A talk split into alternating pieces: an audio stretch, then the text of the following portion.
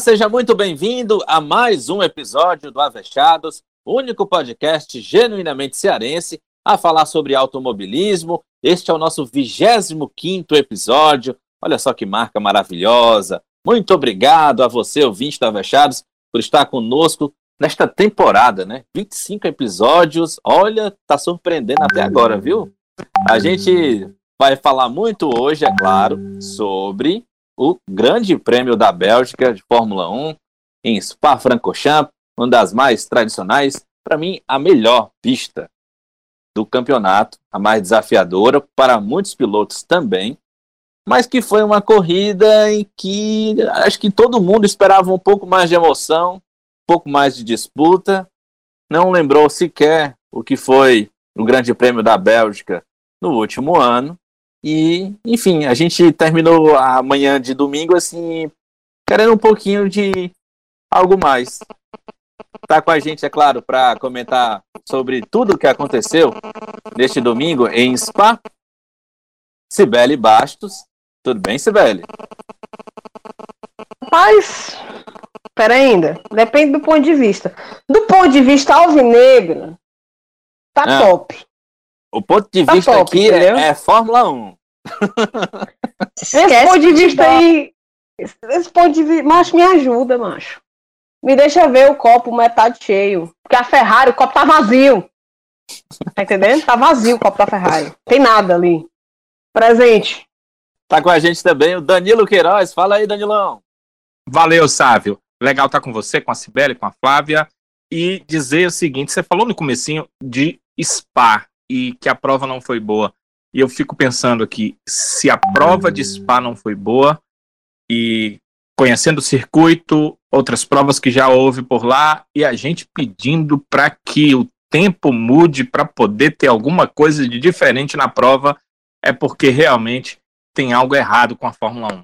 Tomara que tudo isso mude a partir de 2022 porque não dá para dizer que é a pista. Nós não estamos falando de Paul Ricard, nós estamos falando de Spa-Francorchamps, a prova preferida de 99,9% dos pilotos que passam ou já passaram pela Fórmula 1 e correram por lá. Então, tem algo errado. Tomara que essas coisas mudem o mais rápido possível, porque a gente quer ver sim o melhor ganhando, quer ver grandes equipes, quer ver inovações, mas também quer ver disputas e grandes provas. E infelizmente nem Spa, sabe, salvou a gente em relação a ver grandes provas nesse último final de semana. É, realmente foi dose.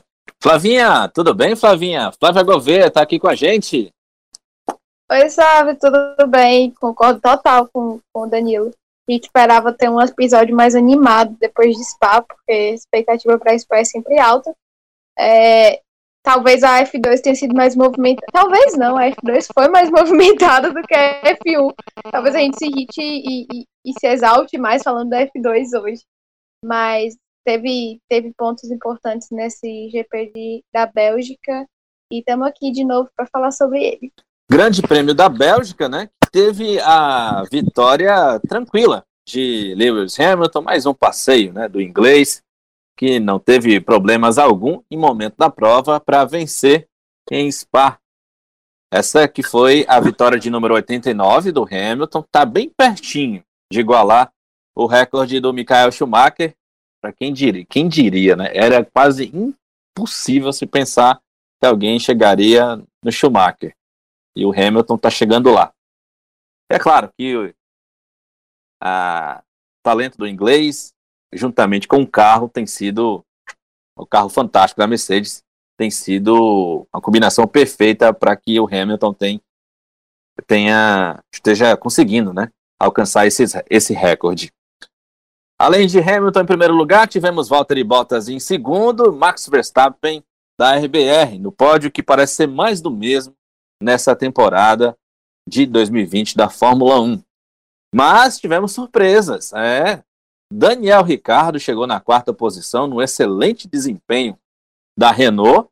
E em quinto lugar foi justamente o seu companheiro de equipe, Esteban Ocon, também de Renault, na quinta posição. Sexto foi o Albon, ao lado do Lando Norris, na sétima posição. Gasly, nos destaques da prova, foi oitavo, chegando com a sua Alpha Tauri. Em nono, a Racing Point do Lance Stroll. Olha o Stroll aí na frente do Pérez. E o mexicano chegou então na décima posição, fechando aí os dez primeiros. Cadê a Ferrari? A Sibeli vai explicar daqui a pouco por que, que, por que, que Vettel e nem Leclerc chegaram aí nos dez primeiros pela primeira vez em dez anos. Que coisa absurda. Mas, vamos lá, meu povo. Vamos falar da prova em si, vamos falar dessa vitória do Lewis Hamilton. Começar por você, Flávia Gouveia. O que, que, você achou da prova? E explica pra gente aí, Flavinha, como é que essa Renault chegou tão forte na Bélgica? Que loucura, hein, sabe? A gente não imaginava. Principalmente assim, acho que nem antes da temporada e nem depois que a temporada começou com a, a Racing Point e a McLaren ali despontando é, logo atrás das Mercedes e de Max Verstappen, que teríamos uma, uma Renault quarto e quinto lugar. É, foi uma surpresa. Eu acho que foi uma. Não foi uma coisa tão chocante, porque o, o Ricardo já vinha é, tendo bons resultados. E a gente sabe, é, não é de hoje, da capacidade do Ricardo e como ele é bom, ele consegue realmente extrair o melhor do carro. Mas esse, esse final de semana não foi só ele, né? Tivemos também o Ocon ali logo atrás, ele passou o álbum no final da corrida. É, achei assim, um desempenho espetacular da Renault. É, acho que eu já falei em outros episódios aqui, eu não sou a maior fã da equipe, principalmente por conta do Sírio, que eu acho que não é um bom chefe de equipe, mas não sei até que ponto. Obviamente tem dedo dele em todo esse bom desempenho, claro, porque a, a Fórmula 1 é um esporte coletivo, é, mas assim, é impressionante, foi um final de semana impressionante para a Renault. É, gostei muito daquela disputa ali no início, a gente estava até conversando hoje, né, sabe, sobre a, a disputa entre o Ricardo e o Max Verstappen. Acreditei por algum tempo, ele não ia conseguir segurar depois, mas eu acreditei por um tempo que ele ia conseguir tomar a terceira posição ali, nem que fosse uma volta, duas. É, não conseguiu, porque é, ele estava brigando também com o piloto, que é, um, é fora da curva, com o Verstappen. É, mas foi muito legal de ver a disputa ali na frente e a gente não, não tinha desacostumado a ver o Ricardo brigando ali na frente. É, então, esse o pódio do, da Renault tá amadurecendo. Não sei se vai ser possível, é porque esse pódio repetido, eu já não aguento mais ver Hamilton, Bottas e Verstappen no pódio. Já cansei total. É, e, e por acaso, se acontecer alguma coisa com algum deles em alguma corrida, o Ricardo tem que estar tá no lugar certo na hora certa, né? E ele está conseguindo se manter ali. É, se ele não tem carro, se ele não tem carro para conseguir chegar no terceiro lugar normal, é, tendo esses outros três ali na frente, a gente pode esperar um pouquinho de sorte, porque todo piloto bom também tem que contar com a sorte. É, então, acredito que esse pódio da Renault está amadurecendo. O Círio talvez vai ficar com um, um, misto de tristeza e alegria por causa dessa aposta que ele fez com o Ricardo. Não sei se vocês estão sabendo. Dessa Mas, gente, é só alegria, fazer uma, uma tatuagem. É, imagina, ele vai fazer a Ele vai escolher o canto, né, ainda? É, pois é. Então, Mas assim, será tenho... que ele vai escolher, hein? Ele, ele está meio dividido. Mas eu sinto que esse pódio da Renault está amadurecendo, é, é, é, um fato. É, enfim, o Ocon também, né, foi muito bem, a gente fala muito do Ricardo, mas o Ocon também fez muito por merecer.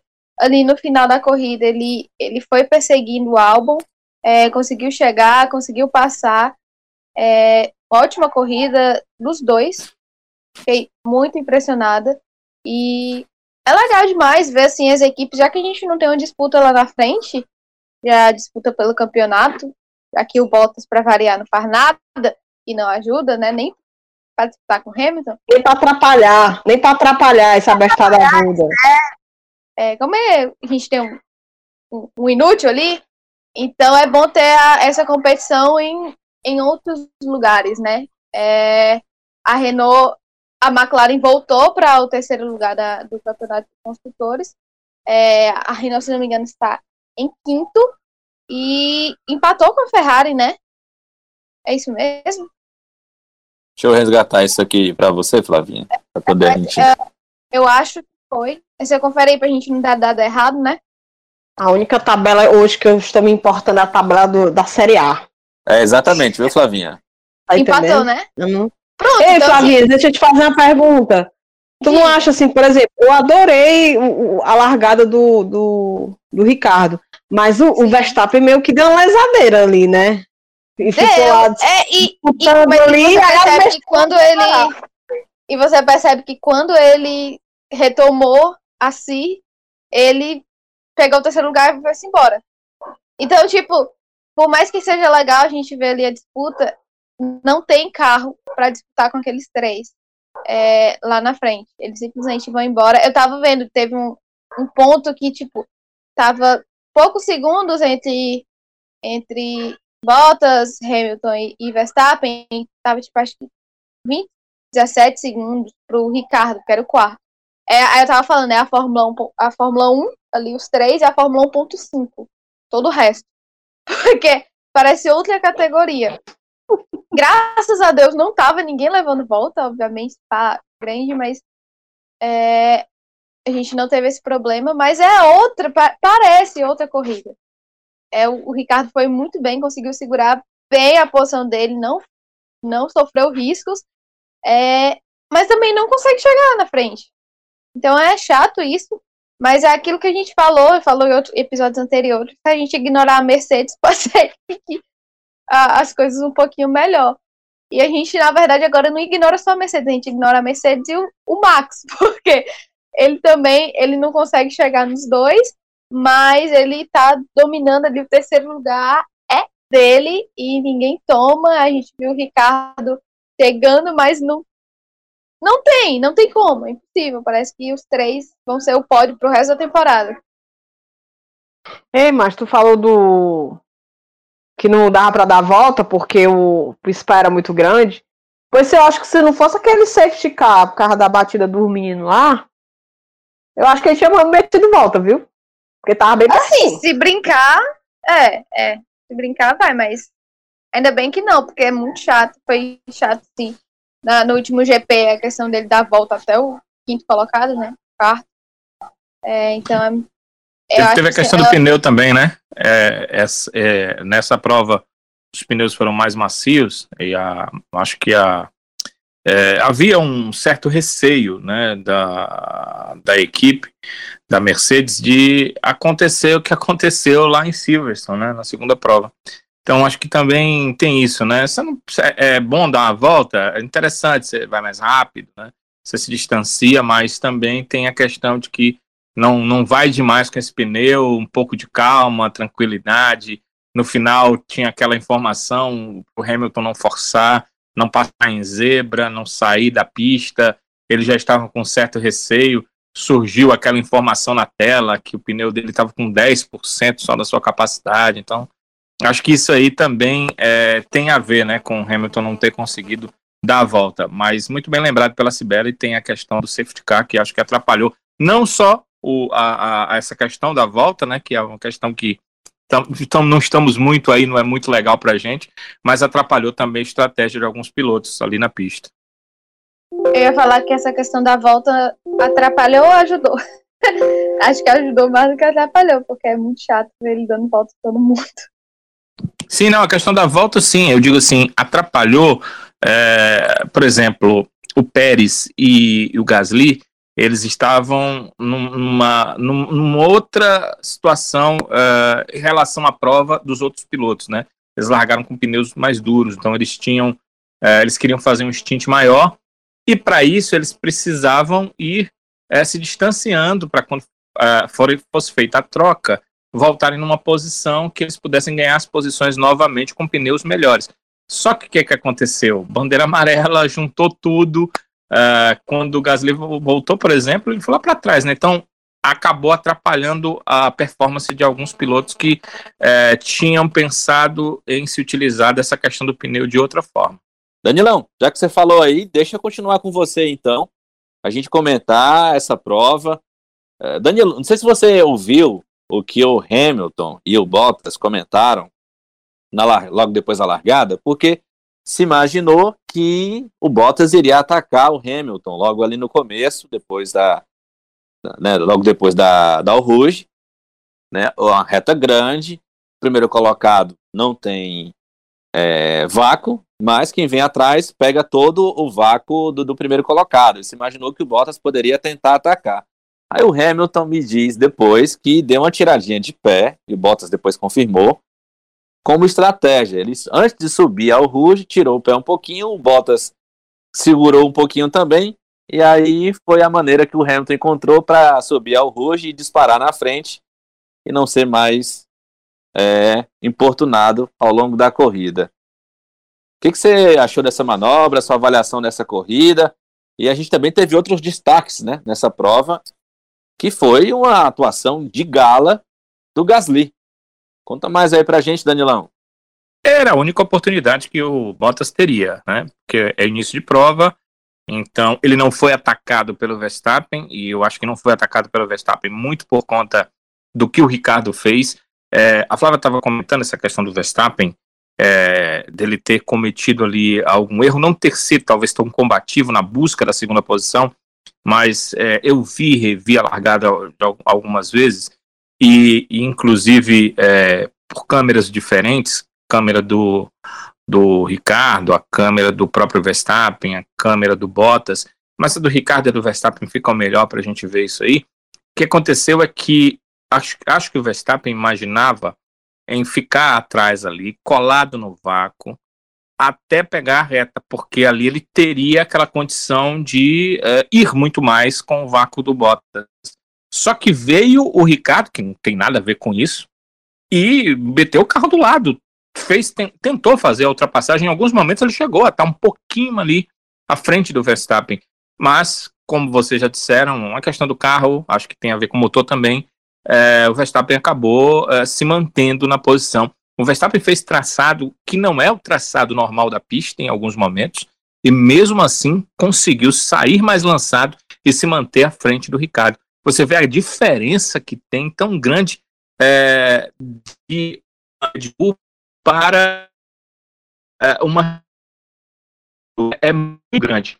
Porque uma coisa é vocês estarem disputando é, mais ou menos o mesmo traçado, disputando ali é, é, uma parte do mesmo traçado, mas teve um momento em que o Ricardo estava uh, no traçado correto, o Verstappen estava fora, no traçado por fora, e, e, aí ele sai lançado, aquilo me chama muita atenção, eu repeti isso, eu voltei e repeti de novo, para poder tentar entender, mas não tenho o que entender, o carro é que é melhor mesmo, é claro que o Verstappen é um excelente piloto, mas ali o carro realmente fez toda a diferença, e ele como excelente piloto que é, sabendo o carro que tem, ele não deixou de ficar de lado do Ricardo o tempo todo. Ele nem um momento recolheu, ele ficou do lado, mesmo estando às vezes no lado sujo da pista, mas para continuar na briga, sabendo que seu carro era superior e que quando uh, as curvas fossem acontecendo e ele passasse a estar no lado melhor da pista, ele tomaria e iria embora. Foi exatamente o que aconteceu em relação a isso, então me chamou a atenção isso. Acho que essa briga aí é, fez com que o Verstappen não tivesse como atacar o Bottas, e o Bottas, acredito que o Hamilton, eu ouvi a declaração dele, ele foi muito inteligente fazendo isso. Uh, deu aquela seguradinha ali, o Bottas teve que dar na segurada também, e na hora de partir já não teve essa condição de retomada, né? Porque quem está na frente, claro que retoma primeiro, para que o Bottas uh, tivesse a condição do vácuo. E o Hamilton sabia que depois disso ele iria abrir, é melhor piloto, tem melhor entendimento da pista, fez uma volta cinco décimos à frente do Bottas, o que foi uma certa surpresa, porque se a gente olhar todas as outras classificações, é, não tivemos essa distância tão grande do Hamilton para o Bottas e acabou sumindo, indo embora, ganhando a prova, sem muito ter o que fazer, apenas ali no final da prova ficou aquele, uh, aquela questão da gente observar o que poderia acontecer, uma certa tensão na Mercedes, já tinha acontecido, e esses pneus eram tão macios quanto aqueles do circuito de Silverstone, e uh, poderia acontecer alguma coisa, mas como eu já disse, eles não apertaram o passo. Eles, uh, eles, Mercedes, eles, Bottas e Hamilton, já tinham uma ideia do que poderia acontecer, então foi uma, um risco calculado, vamos dizer assim, para que os dois acabassem a prova uh, sem maiores problemas, pelo menos em relação aos seus pneus. E aí uh, o que aconteceu foi uma vitória mais uma magistral do Hamilton. O Bottas ali na sua não teve problema com o Verstappen, também não trouxe problema ao Hamilton e a, e a corrida para a gente, pelo menos nessas três primeiras colocações, ficou chatíssima. Para trás, o Ricardo tratou de deixar a corrida um pouco chata também, porque ele fez a sua parte, acho que andou uh, o ápice do carro, se não um pouquinho mais, para terminar na quarta colocação, e aí deixou a gente também com essa vontade de ver um pouquinho mais. Como a, a, a Flávia já falou sobre a Renault, eu não vou me ater, vou lá para trás e pensar aqui, Sávio, é, na questão do Gasly e das duas Racing Points. No caso delas, no caso das Racing Points, é, ficou a, aquela interrogação.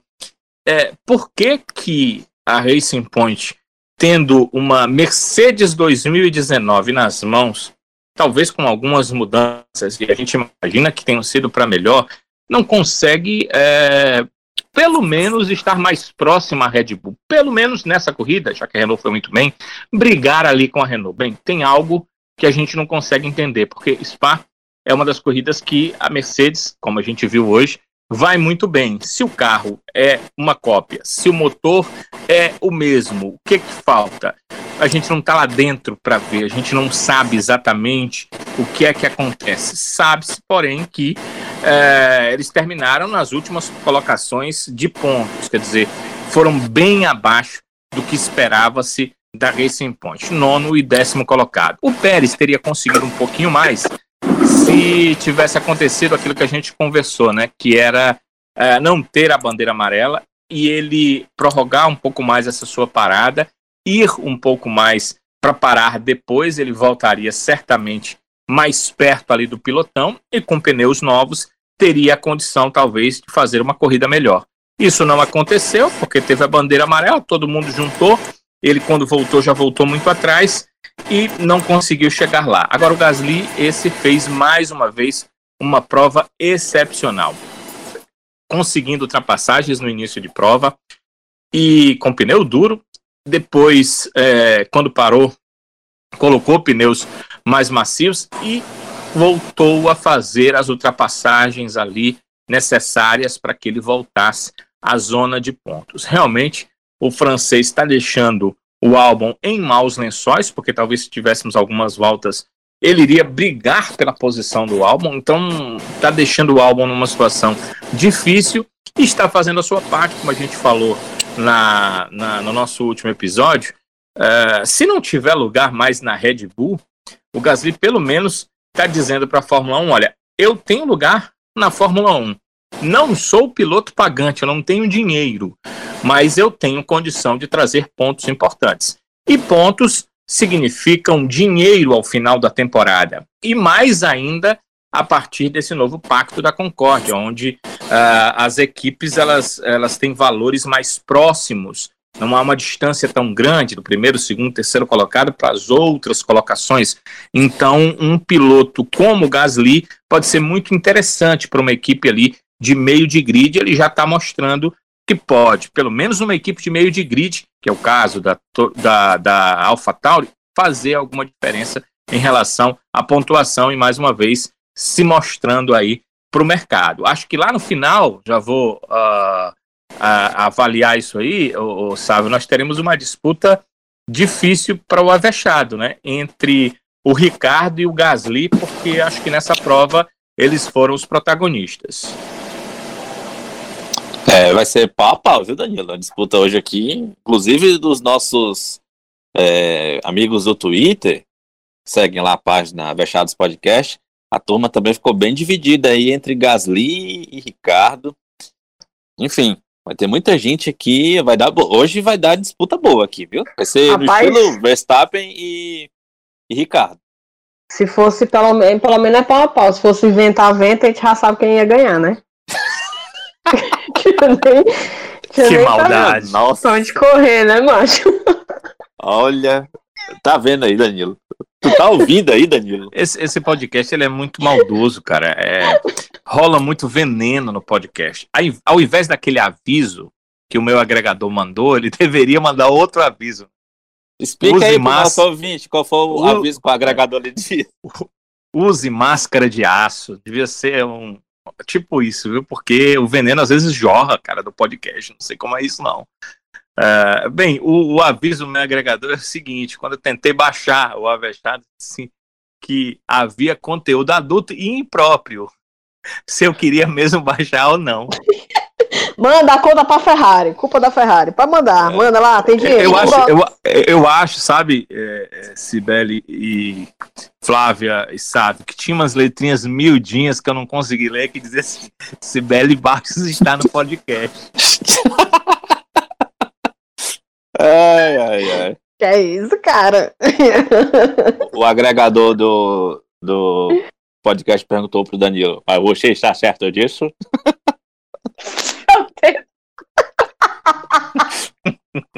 Uau, ai, ai, ai. Reprise, reprise, bis, bis.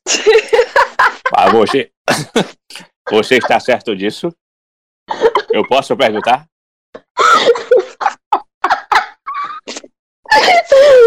Ai, meu Deus do céu, meu Deus do céu. Cara, tu não tem medo não, tu trabalha numa afiliada, cara. Não. Ouvi. Deixa off, Danilo. Tudo depende do editor. Né?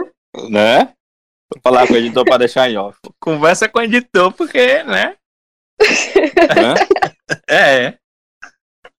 Sei não. É. As duas uma, tu pode ganhar um grande aumento ou. ou Se imitar o chefe, ganha. Ou, ou um SD. Né? Ou um autógrafo é. na azulzinha. ai, ai, ai. A gente já riu, agora pode ir pra parte triste do podcast, né? Não, da parte triste não. A parte. não é triste, não? A parte cospe fogo do podcast agora. Porque agora. É, vamos... Essa é a parte adulta do podcast, viu? É isso. Vamos falar da menino, Tira o menino da sala, tira o menino. Tira o menino da sala, bota lá Sim. pra cozinha. Como é que o chefe diria? Se tiver menos de 18 anos, mande dormir. né? Ai, ai. Olha, pessoal, e, mas antes de eu chamar a Cibele, como eu sei que a Cibele vai agora, pelos próximos minutos, numa sequência de, de cospe fogo para cima da Ferrari, eu queria dizer que o nosso podcast, como eu falei no episódio anterior, vai ter umas novidades aqui hoje. E uma delas a gente estreia agora, que é o momento Descendo o Sarrafo. Tá com pau, Descendo o sarrafo.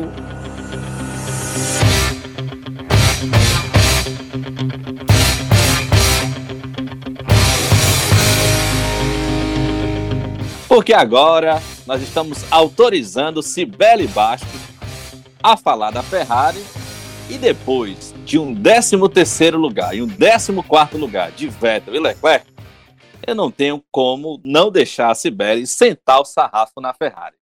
Sibeli, os próximos minutos são seus. Então, aproveite, minha filha, e vai. Macho, sabe Solta quem deveria descer?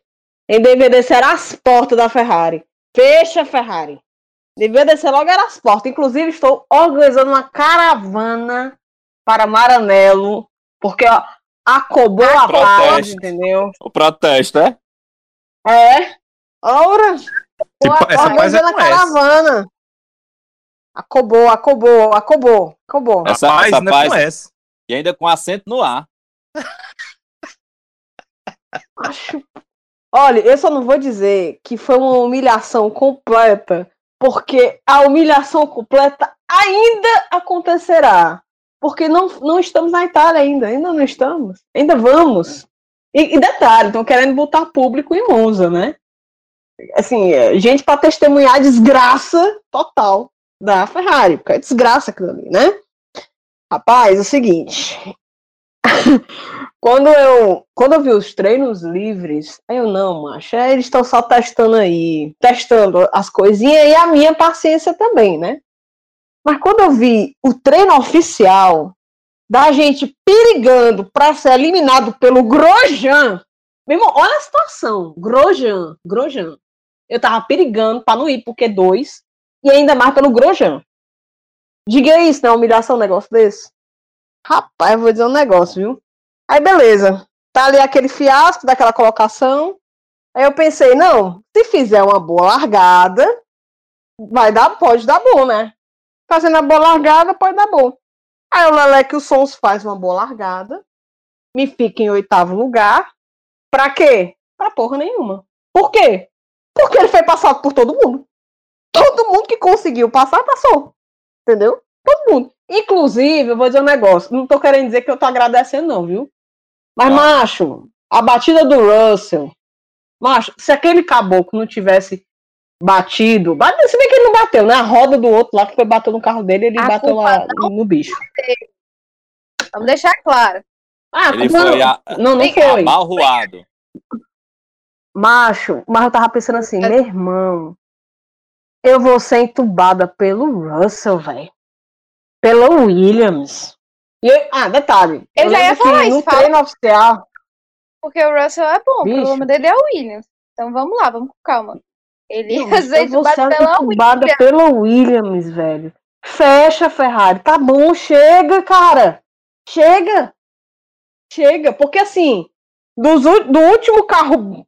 Carro não, pronto. Piloto bom que faltava pra gente pra ser ultrapassado era o Russell. O resto só tinha a Haas e o pobre lá do, do, do, do Latifi. Entendeu? Ai, eu, caraca, meu irmão. Foi, não digo providencial que o bichinho podia ter se machucado, né? Mas ali que foi assim, escapar fedendo, viu? De, da vergonha ser maior, foi. Não vou nem mentir. Mas sim, mas gente, é incrível, né? Eu já falei em vários outros episódios da situação da Ferrari. Situação do Binotto. Eu acho que fica repetitivo dizer quais são os problemas da minha visão daquela escuderia toda. Rapaz, eu já enchi tanto o saco de Deus, do Padre Inciso, da, da Santa e- Eles têm outras preocupações, tá entendendo? Todos pedidos, tem aí o rol de corra acontecendo no mundo e eu enchendo o saco de todos os santos por causa da Ferrari, amarrando as almas tudinho. E não tem jeito mais. Não, não tem jeito, não tem jeito. Até o, o, o Zé aqui da, da esquina aqui, da oficina aqui na Parangaba, podia fazer um chassi um motorzinho melhor.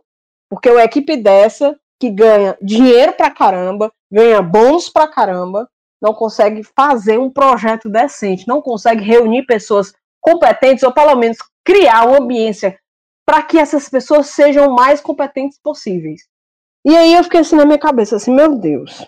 Eu lembro que quando eu comecei a ver a Fórmula 1, né, comecei a ver, torcer pro Schumacher e tudo tal, aí quando o Schumacher foi anunciado na Ferrari, aí eu pensei, e a Ferrari naquela época não tava esses balaio todo, né, aí eu pensei, meu irmão, por que que o Schumacher vai pra essa Ferrari? Essa Ferrari tá mó paia. Vai não, não vai não. Mas o, o, o Schumacher chegou na Ferrari e fez as coisas acontecerem, né? Trouxe pessoas boas, competentes para trabalhar com ele. Inclusive o Binotto trabalhou com ele. A gente foi muito enganado, né? Ele teve um caboclo que trabalhou com o Schumacher, né? Hoje chefiando e o caboclo, pelo amor de Deus. Mas enfim. Aí a, a- minha visão assim é, é que tipo a Ferrari parece que só funciona na base de não só bons pilotos tecnicamente, mas pilotos líderes, pessoas que são capazes de trazer outra, o- o- outras pessoas, né, atrair ta- talentos, né? Porque o Nick Lauda foi algo semelhante, o Schumacher também. Esses dois pivetinhos, acho que não, não vai funcionar não, né? Com o Vettel não aconteceu isso.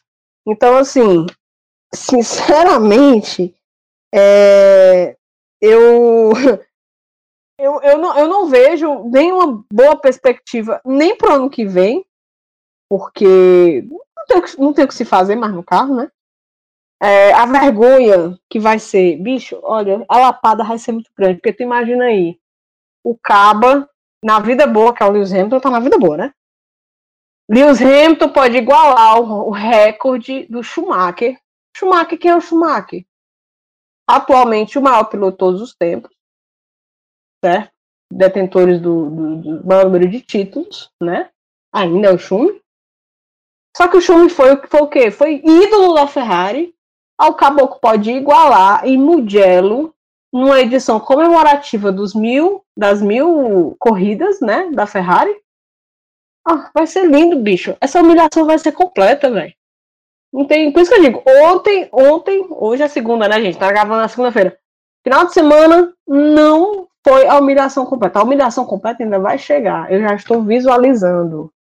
Então, assim, não, não, não vou me estressar mais. Não adianta mais me estressar, mas não, não adianta mais. Tá entendendo? A vida do Lewis tá tão tranquila de um jeito, assim, e que eu lembro que na época do Nico Rosberg, se tu abrisse assim os stories do Lewis Hamilton, era ele treinando direto. E era uns treinos, bicho, assim, fazia crossfiteiro ficar com inveja. Sério mesmo. O bicho treinava, malhava que só e tal. Hoje você abre, é uma fotinha, é um texto motivacional. Ele tem tempo de se preocupar com outras coisas.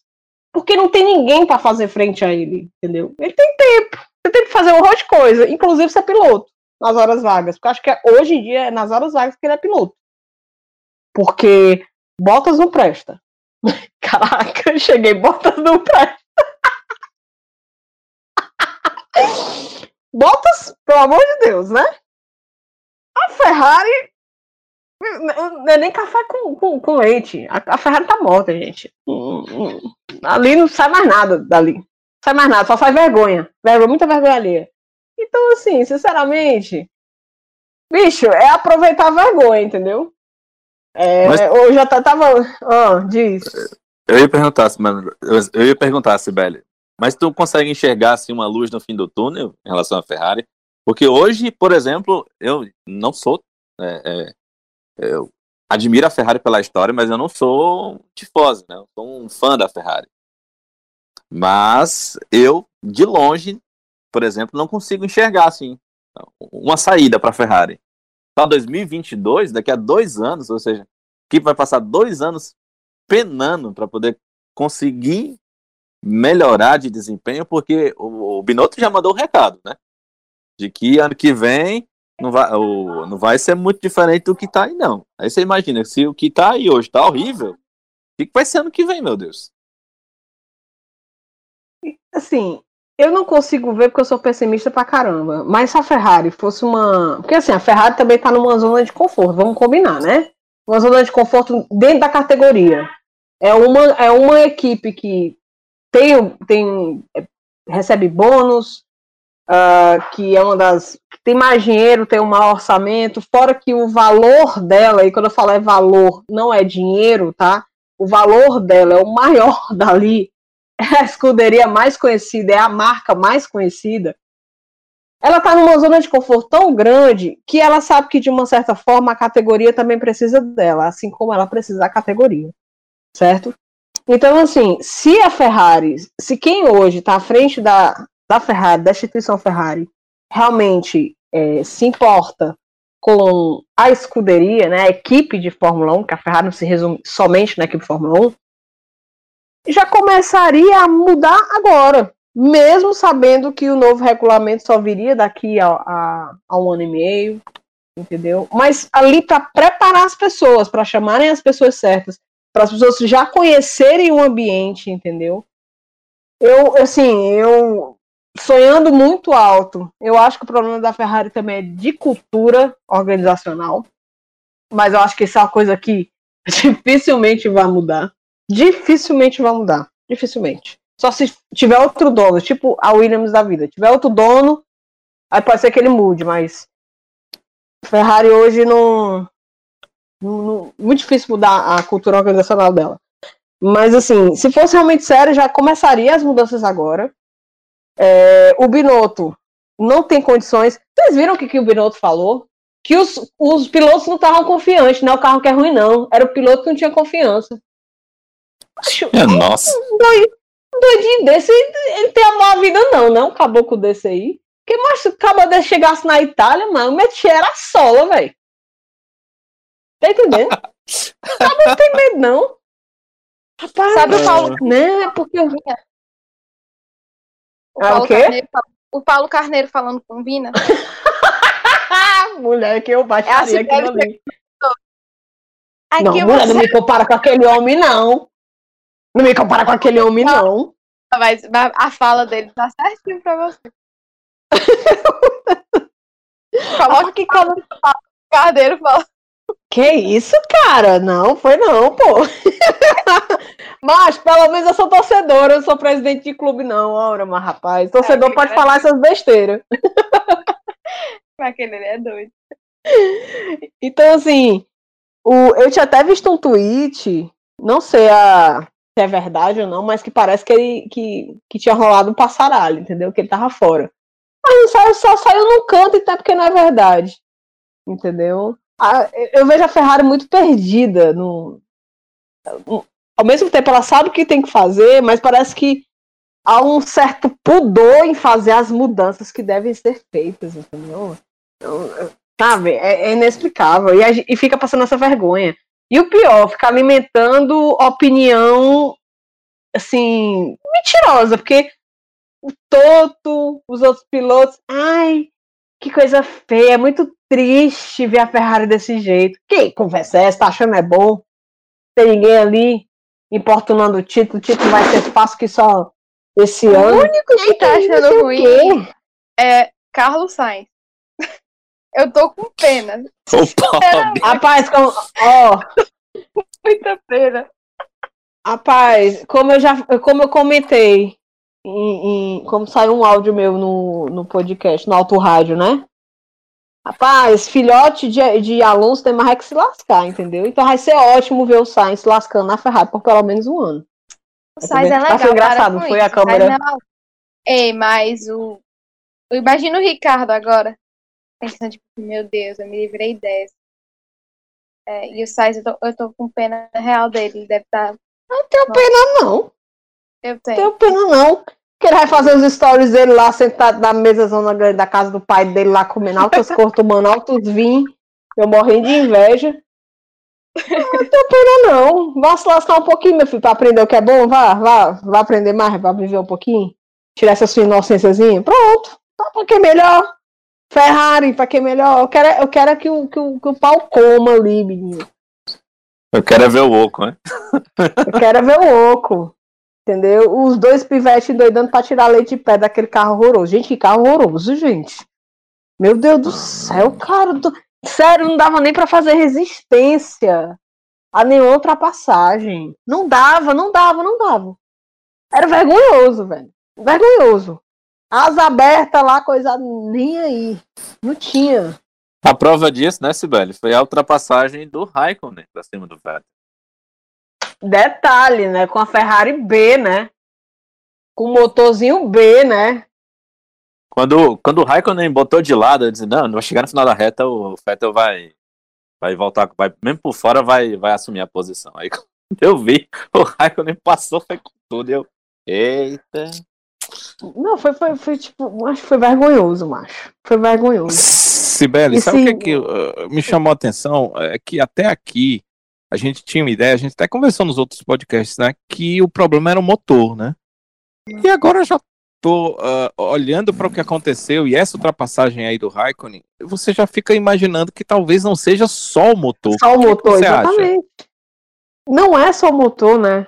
Eu, eu, eu acho que foi uma combinação de preguiça, preguiça operacional mesmo, e de planejamento, de, de não aperfeiçoar um carro, porque a, a, a impressão que fica é que todo mundo aperfeiçoou o chassi e o motor.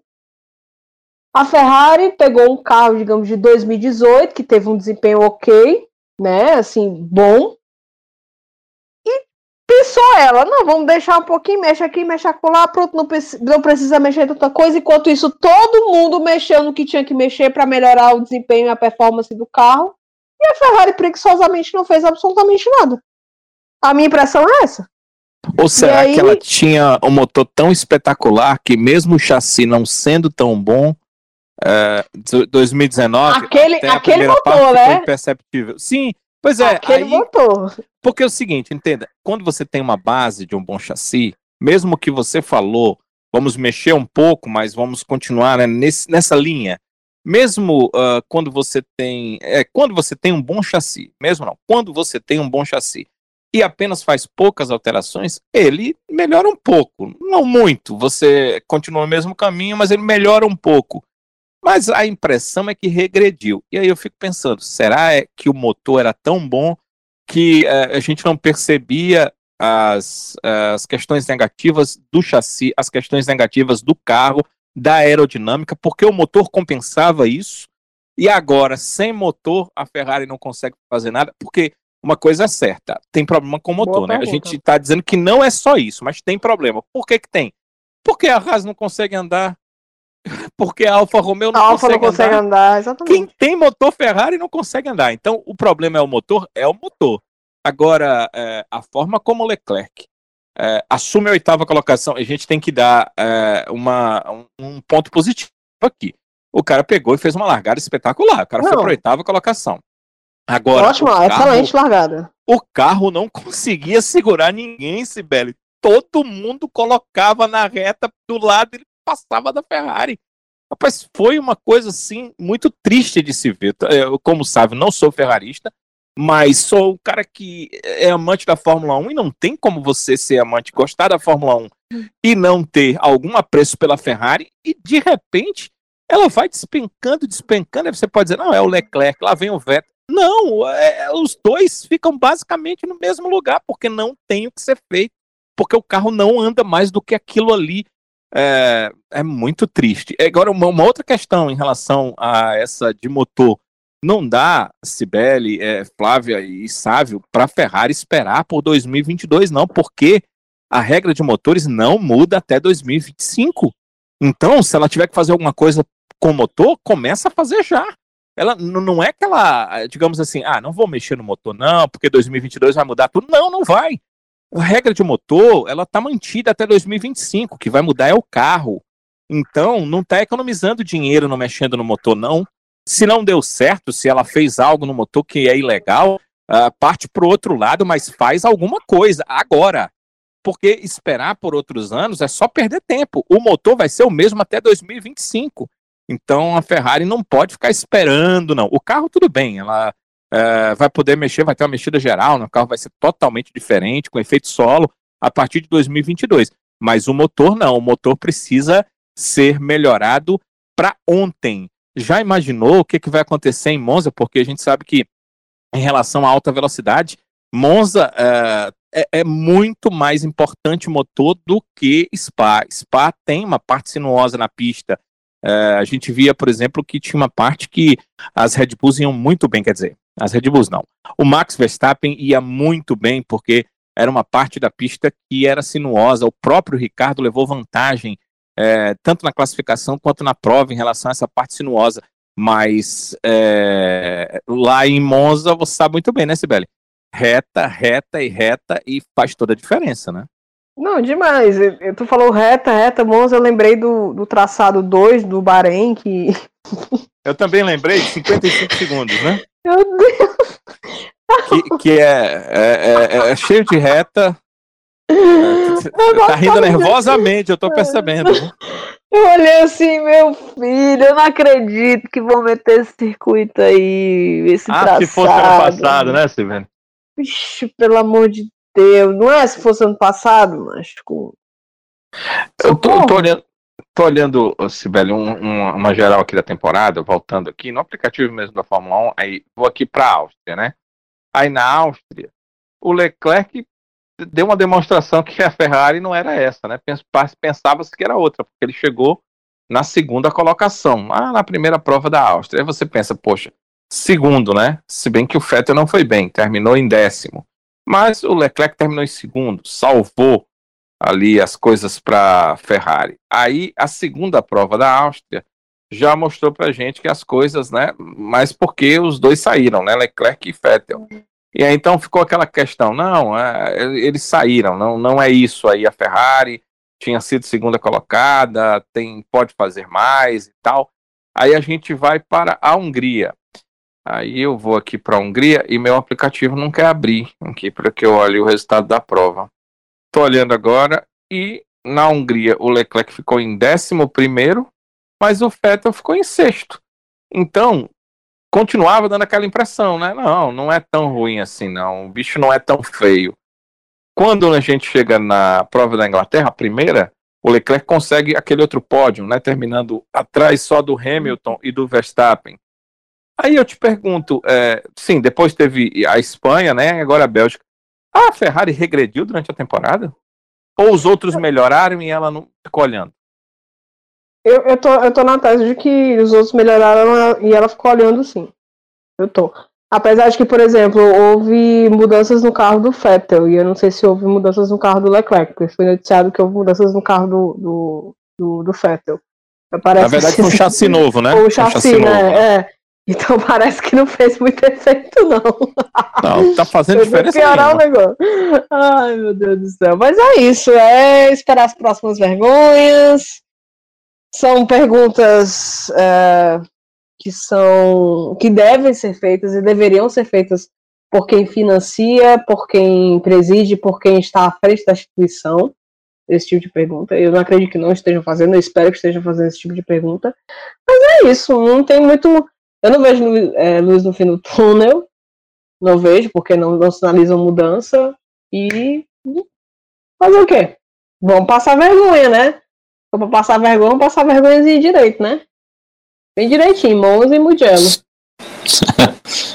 É isso aí, Sibeli. É ter fé que as coisas vão melhorar. Fé no pai que vai dar certo. Mas o, o pai já tá de saco cheio, macho. Eu encho, eu encho muito o saco dele. Senhor, eu chego assim, Sibeli, já chega. Eu não vou soltar nenhum parafuso. Chega. Deu. É. Depois desse momento de desabafo da Cibele, vamos fazer a nossa eleição do avexado e do lesado da prova. Claro, sempre contando com a participação dos nossos ouvintes, sempre lá pelo Twitter, no arroba avechadospodcast. E agora a nossa eleição também tem uma vinhetinha. Sobe aí, editor.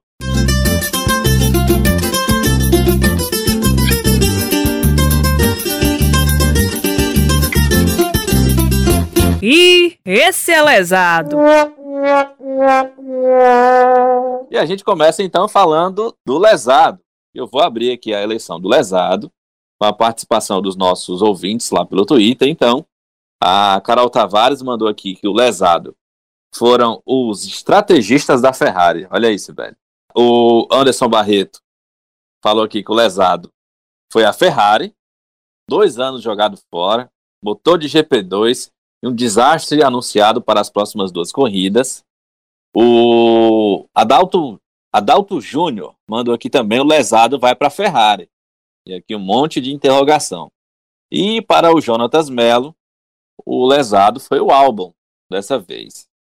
E aí, Sibeli, você vai voltar aqui com os nossos ouvintes de que lesado foi a Ferrari, foram os estrategistas, ou o junto, Binotto. papai. Eu quero que o Binotto vá se lascar. Eu quero que o Binotto vá lá na esquina ver se eu tô lá esperando ele. Minha nossa, Que é isso, rapaz? Abuso. Eu tô Bibi não merece isso. rapaz. Eu tô com abuso dele. Bibi, olha o outro Bibi. Bibi é a minha mão na, na cara dele. olha aí. Você tem certeza que você? Baixou. Baixou o espírito do dirigente do Vitória nela aí. Não foi? Paulo Carneiro é você. Aqui você apanha, aqui. Fechado? Você apanha. Ai, ai. Mas é Ferrari, é Ferrari. É claro que Fettel, né? Os dois lesados. Bota o combo É. aí, bota. Minha nossa. Agora, sabe, teve o rapaz votou nos projetistas da Ferrari? Foi quem? quem Ele foi, disse- foi, Não, foi a Carol. uma Estrategista, moça. foi estrategista. a, foi a Ah. nossa Carol Tavares. Que... Carol, eu, até concordo que a Ferrari merece tudo de ruim, mas o que é que o coitado do estrategista ia fazer? Se o carro não anda, se não ultrapassa ninguém, se todo mundo passa dele, é difícil, né? É, pois é, tem isso também, né? Os estrategistas da Ferrari não, não, não merecem que a gente jogue lantejoulas, não. Eles erram muito. Mas dessa vez, amigo, com, no caso, a amiga, com ah, o carro do jeito que estava, acho que não tinha estratégia que desse jeito, não. A não ser que a estratégia deles fosse, é, sei lá, colocar dois motores em cada carro para ver se eles se equiparavam aos outros. Cara, eu tô com tanto abuso do Binotto que eu tô sentindo falta do, Ar- do Ariva Bene. Putz, não, vai. Pula aí pro próximo lesado aí, pelo amor de Deus. Danilo, Voltem. seu voto. A gente sempre costuma votar em piloto, né? Então não tinha nem pensado nessa hipótese de eleger a Ferrari como lesada da prova. Eu tinha pensado é, no Giovinazzi. Por conta do acidente, ele errou sozinho mais uma vez, né? O Giovinazzi já havia cometido erro em Spa, foi é, num outro ponto da pista, inclusive é, na reta principal, que ele, tinha, ele havia cometido um erro na temporada anterior, mas é, dessa vez o erro dele acabou afetando o Russell, que não tinha nada. Também não ia fazer muita coisa, ia marcar ponto com isso, mas o Russell é um ótimo piloto, é, obviamente. Você ter experiência de mais uma prova inteira no currículo e para você mesmo é muito bom, muito importante. Acabou atrapalhando, claro que não foi porque quis, mas acho que é, está demonstrando nessa temporada Giovinazzi que é, não, a Fórmula 1 não vai ser o lugar dele, não. Talvez ele é, siga no automobilismo, mas não, não vejo como ele ter uma continuidade na Fórmula 1. Acho que para o ano que vem, com a aposentadoria do Raikkonen, que eu espero que aconteça, porque também já está fazendo hora extra, é, tenhamos dois cockpits, se Deus quiser, para dois novos pilotos porque seria muito interessante ver. E para mim o Giovinazzi fica com esse título é, aí negativo, infelizmente, sabe? Flávia Gouveia, seu voto para o lesado. Eu já tinha comentado com vocês e eu vou seguir, apesar de também achar que a Ferrari merece muito o, esse, o, o lesado de hoje, mas eu também vou no Giovinazzi, porque pelo amor de Deus, sozinho ele erra e ainda leva a corrida do, do, meu menino George Russell toda junto com ele. Ah, fiquei decepcionada. E não só isso, na hora fiquei muito preocupada, porque a cena na, na transmissão apareceu só a batida, então ele me fez passar nervoso. Então, não gostei de nada dessa, dessa batida dele, do erro dele, até atingido o George, depois ver o George falando que foi assustador ver o, o pneu indo na direção dele. Então é um negócio que acho que o Giovinazzi fez uma lambança gigantesca. Então voto nele, mas com menção. Eu ia falar menção honrosa, mas acho que não é tão honrosa assim. A menção Ferrari, desonrosa.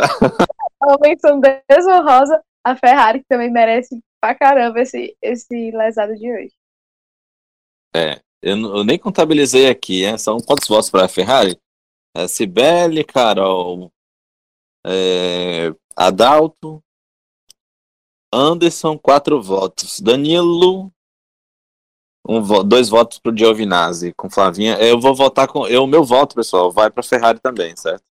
Vai para Ferrari porque, porque realmente é, ultrapassou a, a, uma infeliz marca histórica de um dos piores carros que a Ferrari já teve na vida esse desempenho realmente tem colocado a Ferrari assim no nível de pequenas equipes, de, de, de, equipes realmente do mesmo jeito que McLaren teve seu momento ruim, que a Williams hoje tem o seu momento ruim, a Ferrari, se não é, é, começar a ter um choque de gestão, mudar alguma coisa, pode se complicar e chegar no, no ponto de se tornar um, uma Williams. Então, especialmente esse GP da Bélgica foi simbólico, acho que para para o ferrarista, para o torcedor da Ferrari, para quem admira a equipe. Então, não tenho dúvidas de que o meu voto de lesado vai para Binotto e companhia. E agora a gente volta então no Avechado. Se garantir muito, mas se garante, se garante, se garante, mas. Eita, que esse é Avechado! Também com vinhetinha nova, olha só, rapaz. A equipe plástica aí do podcast trabalhou nesse final de semana diferente aí dos, do pessoal da Ferrari. A Carol mandou o voto dela aqui no Avechado, no Ricardo, com menção honrosa ao Gasly, além do Hamilton, é claro. Sem dúvida, né, Carol? O Anderson mandou aqui o recado, dizendo que o Avechado também foi o Ricardo. Uma boa perspectiva para a Monza. O Adalto também mandou o voto dele aqui no Ricardo, pelo Twitter. E o Jonatas Melo mandou o aviso dele aqui e o voto de que o Gasly foi o avexado. Começar por você, Flavinha. Seu voto no Avechado. Ricardo. É, é, tem, é, acho que. Opa, gaguejei legal agora, mas é porque eu fiquei indecisa. Eu demorei um pouquinho para decidir entre Gasly e Ficou nervosa. Ficou com medo de ser cancelada, meu filho. Porque que tem de, de, de fã do Ricardo, se não votar nele, aí, Não. é, viu aí? sou um fã do Ricardo. Eu adoro o Ricardo. Quem não gosta do Ricardo não é nem gente, entendeu? É, mas assim, ele mereceu demais por estar com a Renault lá em quarto lugar, é, fazendo uma prova bem segura. Acho que o Gasly é o que a Carol colocou também, concordo, menção honrosa ao Gasly, mas eu vou de Ricardo hoje. Sibeli, seu voto. Ah, eu vou no Gasly. O Gasly tá fazendo uma temporada. É, você fala de mim que Maravilhosa. eu sou fã do Ricardo, mas você é fãzinha do Gasly. Super tendencioso.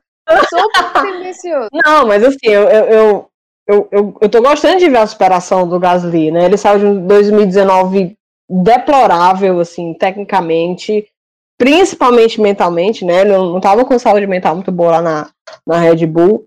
E foi para um ambiente melhor e tá conseguindo dar o melhor dele, né, como piloto, mesmo na- no- nas limitações do carro. E, e ele, é, mesmo atrapalhado pelo safety car, né, todo mundo foi- parou e ele não. E depois ele foi passado, quando ele parou, ele foi lá para a última colocação, né? Ele conseguiu aí uma corrida de recuperação muito boa. Então, assim, vai para o Gasly, até porque não deve ser nada fácil você correr é, no- numa pista que o seu melhor amigo faleceu. Entende? Então ainda tem esse, esse, esse composto aqui emocional, né? Inclusive hoje faz um ano, né? A gente tá gravando na segunda-feira, dia 31. Hoje faz um ano que, que o, o Bé faleceu, né? Então, assim, vai pra ele tô com todos os louros, todos os méritos, porque realmente ele merece estar fazendo um baita campeonato. Danilão, fecha a conta. Ai, não, tem meu voto, né? Manda seu voto aí, Danilo. Ele não se conta, não, o, o sábio, ó. É porque eu, o cara eu que sou, não conta nem a si mesmo, meu Deus. É porque eu sou o, o- Eu sou igual o voto de presidente da, das coisas, né? Que só vota quando quer. Vixe. É. Tá? Não o presidente do Supremo Tribunal Federal. Quando o negócio aperta assim, ele não vota, não. Pra, pra se passar. Eu sou igual a ele. Vai lá, Danilo. É apenas o voto de Miné. Meu Deus. Sabe, como eu disse no começo, é uma- era uma batalha muito forte, né? Do Gasly, que eu já fiz menção em outras corridas, porque realmente está fazendo uma ótima temporada, e do Ricardo.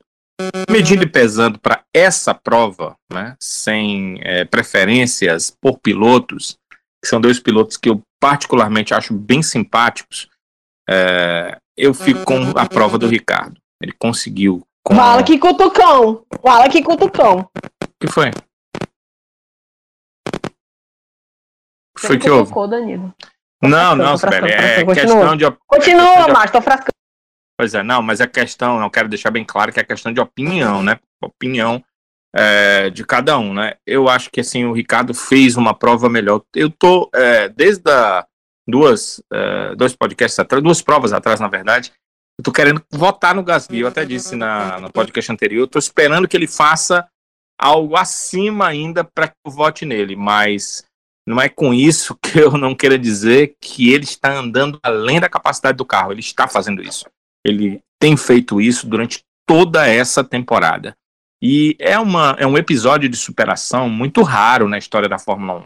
Porque normalmente, quando um piloto, ah, na história da Fórmula 1, e o companheiro do Gasly, é, um, é uma demonstração disso, o Kvyat, é, ele veio de um título de GP3, fez um ano muito interessante é, na época na Toro Rosso e foi para a Red Bull. Ele estava numa crescente incrível, com o rebaixamento dele para a Toro Rosso de volta, que não foi merecido.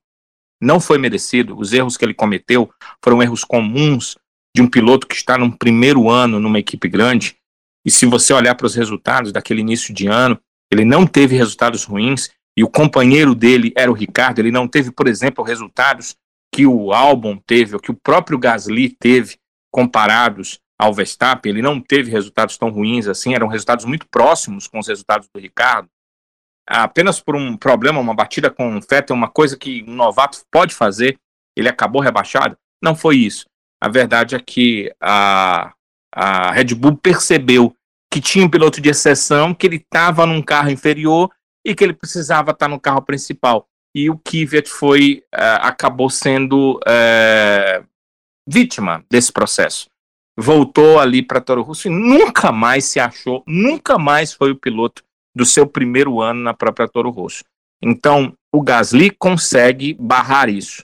Ele teve uma situação que foi basicamente a mesma de rebaixamento, embora que ele talvez, pelos resultados, merecesse até mais do que o Kvyat, mas teve é, cabeça para poder, com a personalidade, com certeza a personalidade e caráter não devem lhe faltar, pelo que ele está fazendo na Fórmula 1.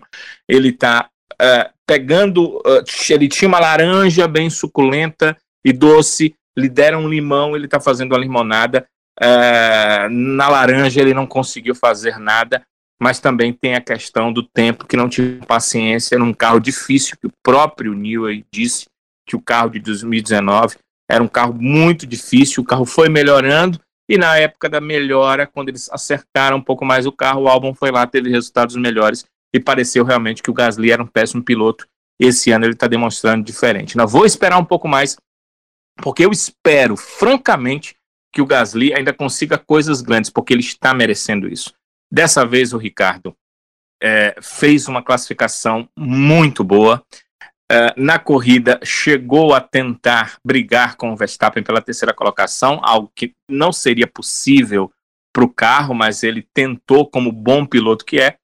E nós tivemos uma prova em Spa. Ela não foi legal, ela não foi interessante, mas ela separa os garotos dos homens. E nessa daí o Ricardo mostrou que está num nível acima, colocou lá a Renault numa colocação ali interessante, importante, não foi ao pódio, porque, como vocês já disseram, está se tornando chato, né?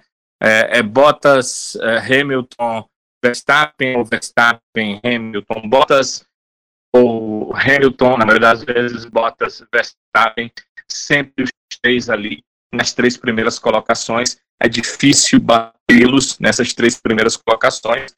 Então, o Ricardo uh, foi o vencedor da Fórmula 1B. Acabou conseguindo uh, o quarto lugar, ou seja, tirando aqueles que uh, são imbatíveis na prova, ele conseguiu chegar lá e por isso acabo dando meu voto para ele. Mais uma vez com a menção honrosa para o Gasly. Gasly tem um pouquinho de sorte na próxima, quem sabe essa menção honrosa se transforma no avexado da prova, porque é, eu tô com também os nossos ouvintes, porque eles foram muito inteligentes, né, sabe? Na maioria também votaram no Ricardo, que foi uma prova, assim, é, muito boa mesmo do piloto australiano. Pois é, Danilo. Agora eu tô pensando aqui que o Gasly, ouvindo o nosso podcast, ficando chateado com você por você não ter votado nele. Deve, deve ficar super chateado, né? E talvez ele nem durma nesses próximos dias. Não sei nem se ele vai correr na prova do próximo final de semana. Peço até desculpa ao Gasly, né? Uma pena não ter votado em você. Mas faça melhor, domingo. Pode ser que você consiga ganhar pelo menos aí o meu voto, né, Sávio? É verdade. Só pra gente... É, isso que eu ia comentar. É isso que eu ia comentar. Uhum. Porque ele tá pensando nessa, nessa, nesse seu não voto nele, liso. Sim. Liso. Aí é. deixa mais triste ainda. É verdade. Doido pra tomar um suquinho e não não tem Não rola nem, é, não rola nem é. um real. Mas se ele quiser, eu, a Cibele e a Flávia, a gente faz uma vaquinha, né? Não, nem precisa não. A, a, Flávia e a Cibele é só pedir para os seguidores dela que, que o negócio flui. Mas eu vou, ei, ei, ei, eu vou pedir pro Mick Schumacher. Vou pedir pro Mick Schumacher. Vou só voltar aqui para encerrar, meu povo. Meu voto vai no Gasly. Os dois, tanto o Ricardo quanto o Gasly, fizeram uma corridaça. Né? Mas eu vou, eu vou votar no Gasly, especialmente pelo contexto dessa prova para ele, né? Contexto psicológico, emocional.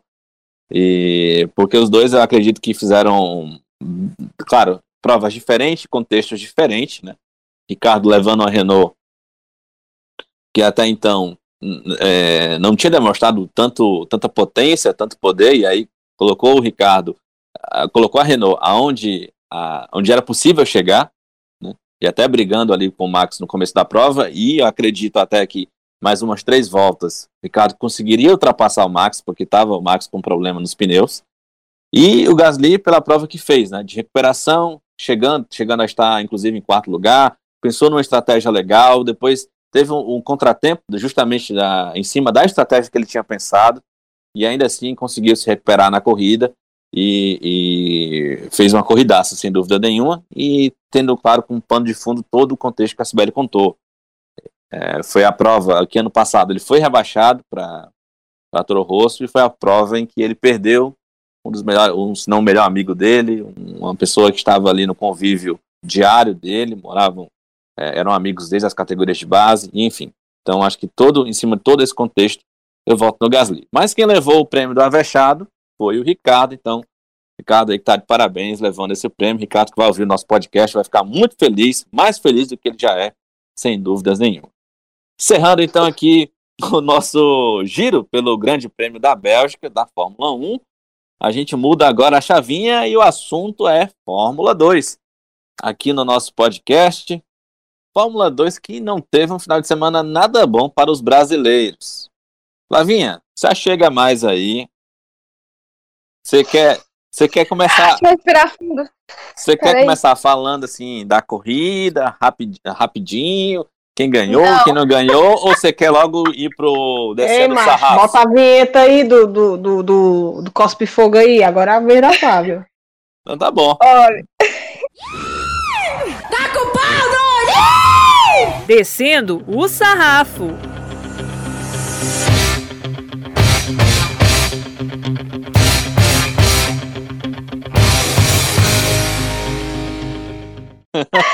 Pela verdade, eu nossa, gente, eu passei tanta raiva que eu nem parei. Eu não, acho que eu não consegui prestar atenção no resto da corrida direito.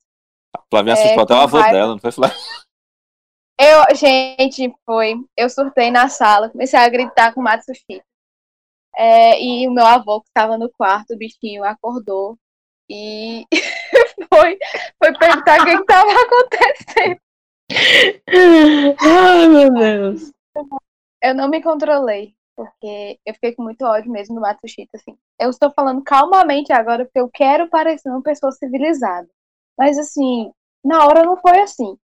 Né? O Matsushita, é, é, eu não entendo porque aquela criatura, não falar sério, não tinha ritmo nenhum. O carro não estava bem, não estava bom, não tinha nada mais funcionando. Ele deixou todo mundo passar. Todo mundo passou o Matsushita e ele fecha o Drugo. Por quê? Por que aquela criatura fez aquilo, gente? Inveja! Porque o Drugo tá carregando MP nas costas.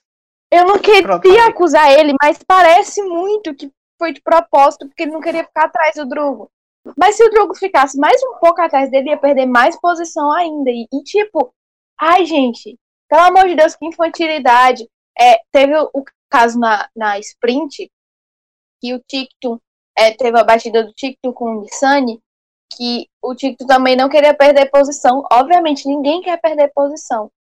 Mas aí fez a cagada, tirou o Nissani da corrida. Foi assim, foi o contrário, porque o, o, o Matsushita foi fechar o Drugo e deu ruim para ele, né? E a batida também foi muito feia. Também fiquei preocupada. O meu problema é esse. É porque eu ainda fico, eu, eu não consigo, eu fico com ódio, mas ao mesmo tempo eu fico aquela coisa, meu Deus do céu, se tivesse acontecido alguma coisa com o Matsushita, porque a batida foi forte. É, tanto que ele não conseguiu recuperar o carro, a equipe não conseguiu é, recuperar o carro para sprint no domingo, né? Então ele não participou da corrida. É, mas assim, foi uma merda total, porque além do ele ter acabado com a corrida do Felipe, é, o Felipe ainda a, a MP não parou ele, parou o pit stop obrigatório. Porque, tipo, a, a, a parada que ele fez ali, depois da batida que ele precisou trocar, ele não contou como uma parada obrigatória. Na Fórmula 2 tem que ter uma parada pelo menos. E como não estava na janela de pit stop, não contou. E o, o, se ele não tivesse parado, ele ia ser punido. E aí a gente dava quase no final da corrida, eu tava assistindo, comentando com os amigos meus no WhatsApp, e a gente começou a se desesperar, meu Deus, a, a MP não vai parar. É, se não parar, o que, que acontece? A gente não sabe exatamente qual seria a punição. No final das contas, ele parou na última volta, mas assim, a última volta não conta. Então ele foi desclassificado da corrida. Beleza, ele estava em último, mas foi desclassificado da corrida. É, dessa forma, a gente não tinha expectativa nenhuma para domingo, porque não. A MP a gente vê que ele já consegue tirar leite de pedra quando ele larga numa posição boa, ele ainda consegue alguma coisa, mas lá no fundo ele não tinha como fazer absolutamente nada, ele ainda conseguiu chegar em 13 terceiro, é, mas não pontuou, com isso ele foi para décimo no campeonato de pilotos, é, é, foi muito frustrante no final de semana, porque eu tinha muita expectativa para Spa, ele estava muito animado também, ele dizendo ele é uma pista que ele gosta muito. Ele falou por todas as redes sociais que estava animado para correr em Spa. É, falou do Rubé, do Antoine Rubé, que também foi um final de semana, além de ser frustrante, olhando desse lado, foi um final de semana muito emocionante, todas as, as homenagens para o Rubé, o Juan Manuel Correia voltando no local do acidente, foi um negócio assim que eu chorei.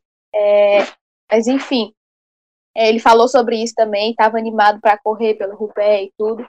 Então foi extremamente frustrante. É, falar a verdade, eu, eu tô vou encerrar minha fala aqui porque eu não consegui prestar mais atenção em nada direito. É, além dessa batida de, do TikTok na sprint, que eu, eu não gosto. Acho que eu já falei isso aqui em outros, outros EPs. Eu não gosto do, do. É, nem tu, nem o, nem o outro lado da Fórmula 1. É, é, nem ninguém gosta, assim. Pelo amor de Deus, quem gosta do Chico? Só que tem gente que defende ele ainda, mas enfim. Ô, Flavinho, né? me diz uma coisa. E o, e o Schumacher ficou em quanto, hein? O Schumacher ficou no pódio, conseguiu dois pódios, infelizmente. E a colocação dele mesmo, onde? Eu não vou falar nada, porque. Sibeli. O, o, o, companheiro de equipe dele não cagou a corrida dele, então a gente não pode discutir sobre isso. Você não vem esfregar a posição do Schumacher no campeonato. Ameaçado pelo Tsunoda, viu? Vamos deixar claro. O Schumacher está ameaçado pelo Tsunoda. É isso. É verdade, porque, tipo, se não me engano, deixa eu só conferir aqui para não falar nada errado, mas quem as, tem quem tá na liderança da Fórmula 2 é o. É o, Robin é, o, é o Schwartzman, que ele conseguiu com a vitória no final de semana, que ele, tá, o Kellum que estava na frente, mas o Kellum teve também o final de semana, o Kellum Eilert, final de semana nada bom, então perdeu a primeira colocação. E em terceiro lugar, Yuki Tsunoda, à frente de Mick Schumacher. Assim, o Schumacher deveria enfiar a cabeça dele num buraco, porque ele tá ele com a prema Oi, censura aí, editor. Censura aí a raiva, editor. Pelo amor de Deus, cara. O, o, momento é full pistola, ela tá liberada. eu, eu tenho total direito de falar mal do Mick Schumacher e de expressar a minha raiva de que provavelmente ele vai estar na Fórmula 1 ano que vem. Acho ridículo, mas tudo bem. É, vou parar por aqui mesmo, porque eu, eu, eu, disse que ia falar só do Drugo. A Sibeli já tirou meu foco.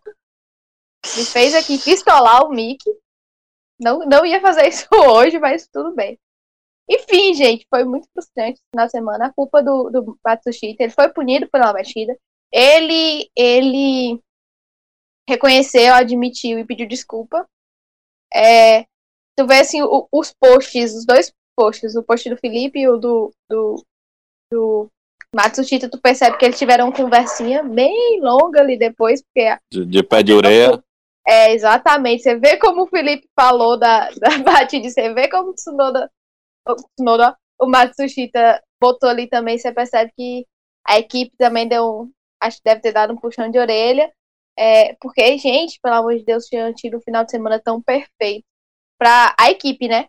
Porque o Matsushita também, na GP passado, cagou nosso primeiro lugar na primeira, na feature race. É, já tava com raiva dele. E, enfim, foi um final de semana, tinha sido um final de semana ótimo no último GP, e agora ele, o Matsushita conseguiu estragar o final de semana inteiro da equipe. É, foi uma bela de uma lambança. É, acho que não, espero muito que não se repita, ou se ele quiser fazer lambança, faça sozinho, não leve o Felipe junto. Por favor, Matsushita, se você estiver ouvindo isso daqui, pelo amor de Deus, para de fazer lambança e levar o Felipe junto. Você já ganhou uma corrida nas costas dele, agora você estragou a corrida dele, por favor, não faça isso novamente. Agradecido. Danielão. Sobre a Fórmula 2, né? Rapidinho, dois, dois destaques aqui. Primeiro, o seguinte: na primeira prova, o Mazepan terminou na frente, né? É o russo Nikita Mazepan. E houve um lance de prova que eu achei que foi de prova e que a direção de prova acabou é, punindo o, piloto russo e, e o Tsunoda venceu a prova. Eu, eu entendi que a punição não tinha sido correta, acho que a ação foi normal de pista, mas é, o Mazepin fechou é, numa das curvas e acabou que o que teve que sair da, da pista e a, acabou no final a, sendo acrescentado 5 segundos.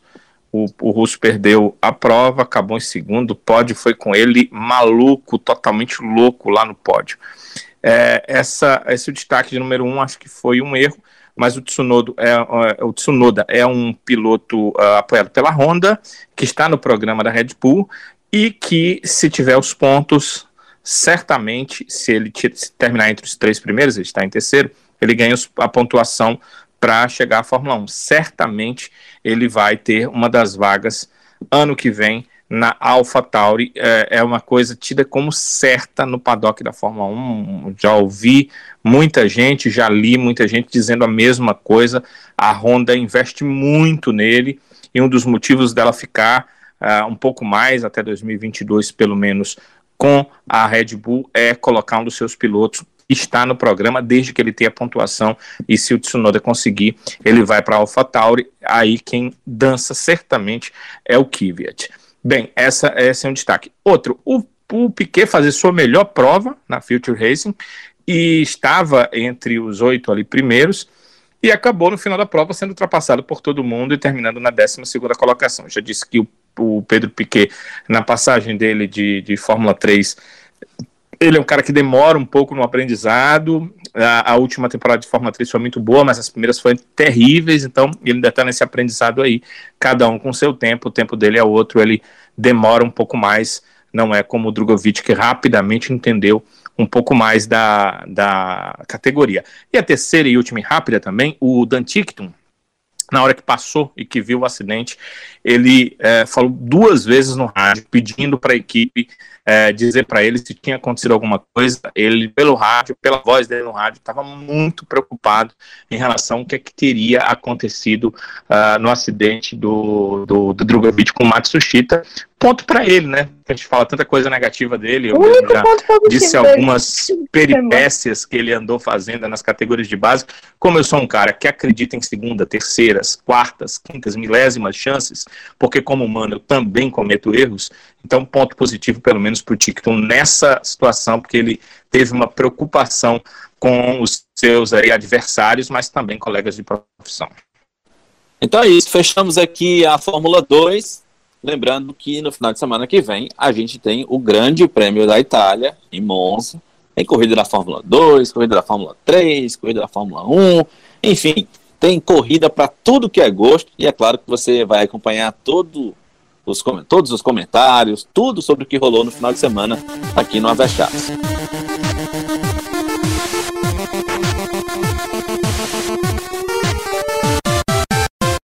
Pessoal, um assunto que entrou em pauta nessa última semana foi a Globo, Red Globo, anunciando que em 2021 não vai renovar os contratos de transmissão da Fórmula 1, que deixou a comunidade da Fórmula 1 aqui no Brasil com os cabelos arrepiados, olhos esbugalhados, boca aberta e o coração na mão, para não dizer outra coisa.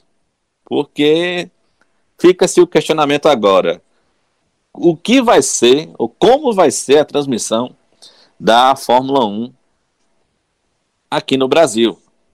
Quando eu falo a transmissão da Fórmula 1, é no sentido de a transmissão facilitada, né? É, o que a gente tem hoje é uma TV aberta, como a Globo, que transmite as corridas, ainda de que, ainda que de uma forma tosca, com atualmente um narrador que transmite a corrida, mas que parece não entender da categoria ou que chega para transmitir a corrida sem estudar.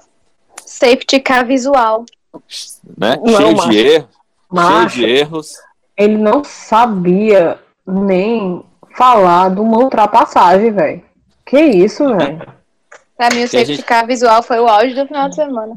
Que a gente tem dois comentaristas que são pessoas que entendem, são pilotos, né? Cometem seus deslizes, mas a gente releva porque são pessoas que entendem e estudam o assunto. Mas uma rede, uma emissora que transmite a corrida, começa a transmissão faltando pouco menos de 10 minutos para começar e termina a transmissão quando o piloto que vence a corrida cruza a linha de chegada, praticamente. Porque não está passando mais nem sequer pódio agora. Quem quiser ver pódio, vai lá para o Globo Esporte, para o site, né, globoesporte.com. Mas pelo menos tem isso. E ano que vem, 2021, corre-se o risco, até, até agora, de nem isso mais em TV aberta tem, e nem em lugar nenhum, a não ser pela F1 TV, que é um aplicativo que a F1 vai estrear aqui no Brasil. E aí, meu povo, o que, que vocês. Como é que vocês viram essa notícia da Globo não renovar o contrato? O que, que vocês acham que pode ser possível para que os fãs da Fórmula 1 continuem acompanhando de forma gratuita, né? É, essas corridas, se não ter que apelar para pagar um aplicativo. O que, que vocês pensam aí sobre o assunto? que eu, o que eu penso é o seguinte: estava é, imaginando que a Globo estava querendo barganhar para reduzir o valor. O valor que a Liberty quer é 22 milhões, é, a Globo pagava bem menos que isso, então entendi que ela queria barganhar, até porque vai aumentar o valor e ela vai diminuir o número de plataformas que ela poderia utilizar. Pelo novo contrato, a Liberty é, queria dar a, a, a, ao Grupo Globo as plataformas aberta e fechada, mas não a a questão de transmitir o pódio uh, no Globoesporte.com não seria mais possível, porque a parte de internet não era mais da Globo. Ela teria que, se quisesse, transmitir o pódio lá no Sport TV e a corrida na Globo, ou transmitir tudo no Sport TV. Ou seja, ela teria essas duas plataformas, TV aberta e TV fechada. E perder a internet. Por conta disso, a Globo tentou barganhar, queria um valor menor, mas com todas as plataformas. A F1 TV ela está sendo liberada aos poucos, quando os contratos vão terminando no mundo inteiro, então a Liberty não vai abrir mão uh, da parte de internet de ter a F1 TV também no Brasil. Quando a Globo percebeu isso, foi um ponto negativo.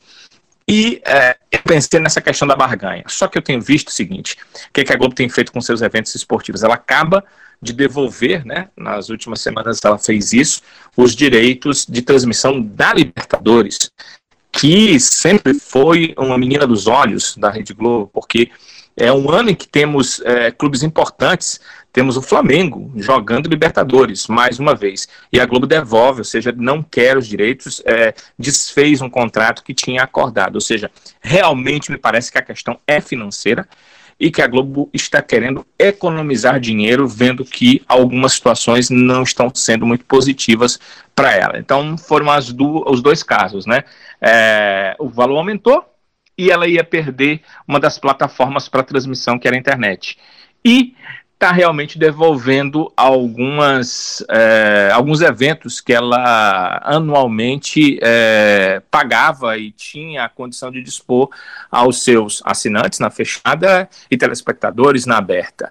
Então, é, eu penso que é isso, sabe, sabe, esse momento de pandemia, esse momento financeiro ruim, e saber que ia perder uma plataforma que é a que mais tem aumentado no mundo inteiro que é o caso da internet. Então a Globo talvez entendeu que estrategicamente, financeiramente, não é viável para ela seguir com a Fórmula 1. O que que isso traz para nós? Tem dois lados, né? A Rio Motorsports deve ficar com essa condição no Brasil de definir qual será a TV, é, meio que fica com os direitos para o Brasil. A Rio Motorsport que deve construir se deixarem o autódromo lá no Rio de Janeiro, né? O problema está na justiça, que não está a, tendo audiência para que ela apresente a, o planejamento para o autódromo, né? E, e, por isso até agora o autódromo não começou a ser construído. Mas eles têm uma ligação muito forte com a FIA e com a FON e com a Liberty, então eles estão com esses direitos. Eles devem colocar. O Brasil certamente não terá transmissão só da F1 TV. Ele terá transmissão ou apenas fechada, ou fechada e aberta, com algumas corridas na TV fechada, outras na TV aberta. Para nós, que somos aqueles amantes de Fórmula 1, que vamos acompanhar onde a Fórmula 1 tiver, certamente a transmissão será melhor. Mas tem o outro lado da moeda. Com a Globo, o alcance que ela tem, é, o número de pessoas que começa a ver Fórmula 1 desde muito pequena é muito maior, ou seja, é, o público de Fórmula 1 ele vai sendo ampliado, ele vai é, se modificando, ele vai ganhando novas pessoas a cada ano. Sem a Globo, mesmo com outra TV aberta, o alcance, obviamente, não será o mesmo. Então, tem essas duas questões que a gente precisa observar, assim, de uma forma geral, no futuro, mas talvez para a qualidade das transmissões isso seja positivo. Pois é, tudo isso aí que o Danilo falou, né? Ainda teve aquela questão, né, Danilo, da, da MP do futebol, que a Globo também perdeu bastante, um caso lá da Premier, o câmbio, as, os sucessivos anos de baixa audiência, se você tem baixa audiência, você tem é, menores, é, menor, uma menor cota de, de, de anunciantes, querendo ou não. E é isso, eu acho que a gente, assim, o público em geral vai perder, porque enfim, não vai ter mais acesso, um acesso barato, né? Pelo menos para o público era barato. É, também acho que a MP deve pegar os direitos e até, quem sabe, vender para a própria Globo, né? Nunca se sabe. Mas vender para alguma emissora aberta, ou como o Danilo falou, ficar tempos em tempos é, corrida X, YZ na aberta e outras na fechada. O meu receio é que, por exemplo, como eles compram o direito da Fórmula 1, pode ser que 2019 tenha sido o último ano, de fato, que, que eu fui para Interlagos. Eu fico isso na cabeça, eu fico muito receosa com relação a isso. Mas, como somos gado da Fórmula 1, se a F1 TV vir para o Brasil é o jeito, né, meu filho? Toma aqui a. Passa aí, cartão, passo. É, e aí agora fica só o questionamento, né?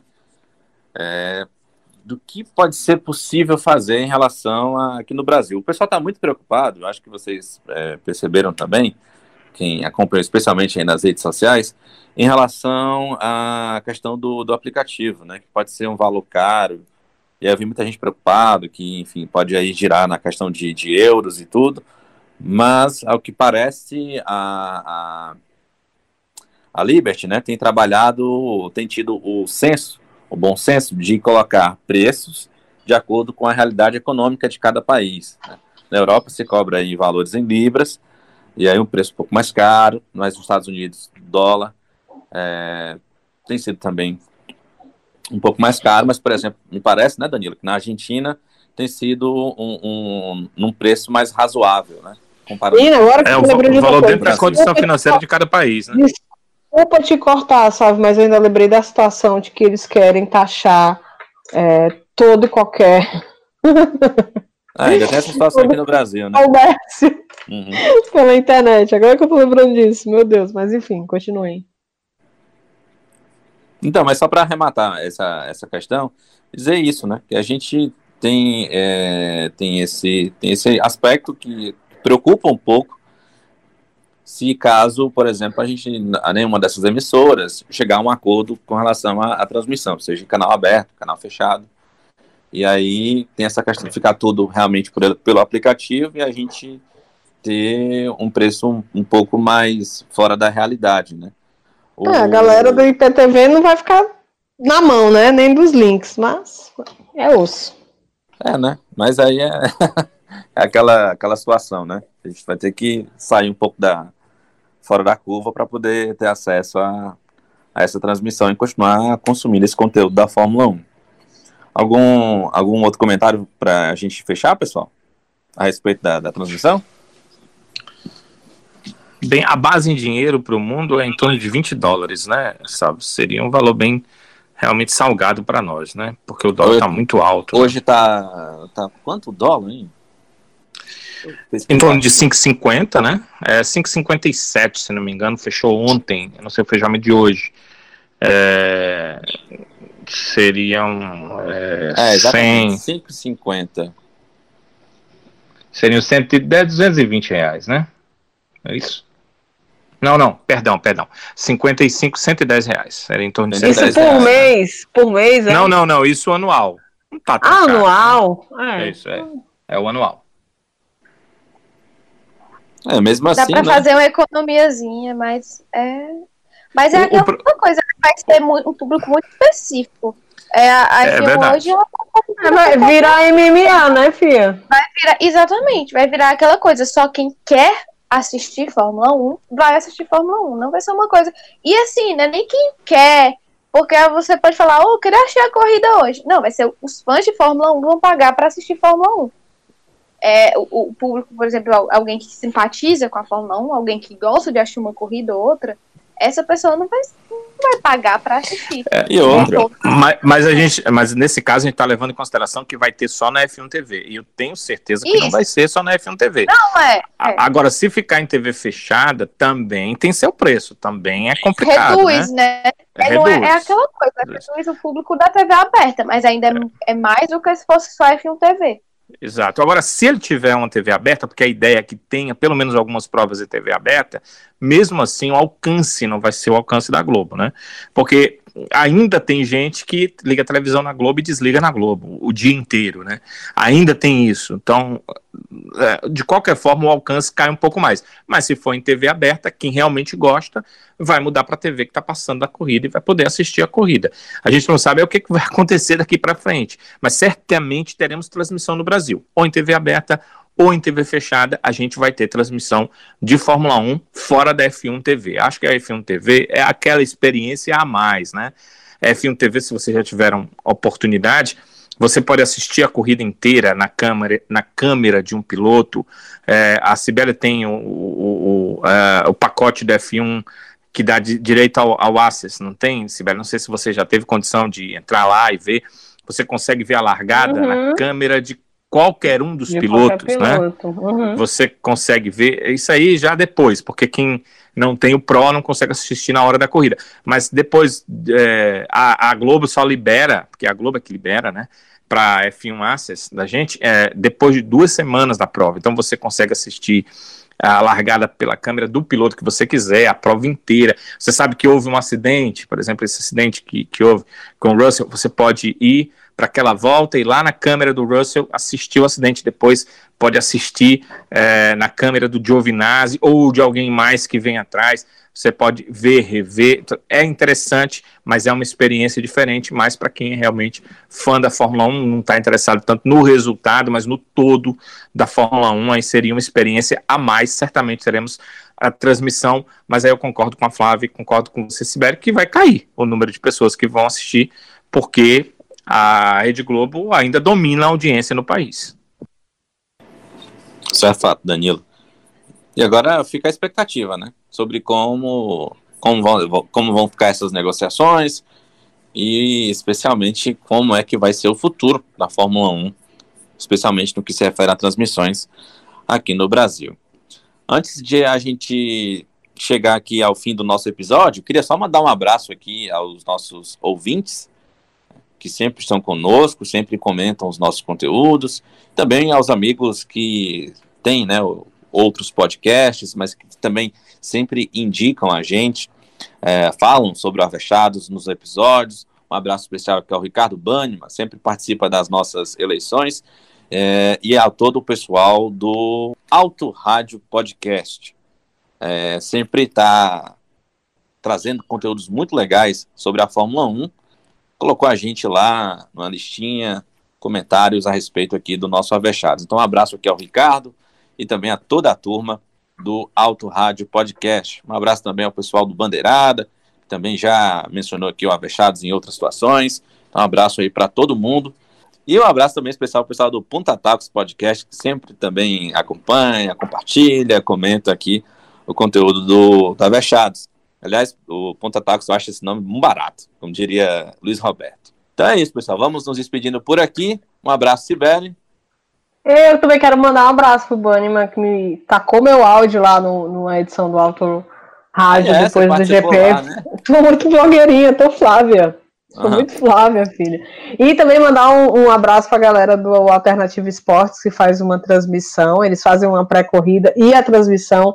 E eu também participei dessa pré-corrida, dando uma opinião do que eu esperaria da corrida. Pena que a corrida não foi do jeito que eu queria, mas ok. Então, um abração pro Milani que mandou o, o, o convite. E é isso, meu povo. Um abraço, Danilão. Um abraço, inclusive a Cibele, que está global, né? Porque ela apareceu na transmissão Não foi da Globo, foi do Sport TV, mas apareceu na transmissão, né? A Cibele. Com Ah, o meu certeza, comentário. deve- com certeza, Depois que ela, você- ela disse que eu você sou ganhou blogueira. milhares de fãs?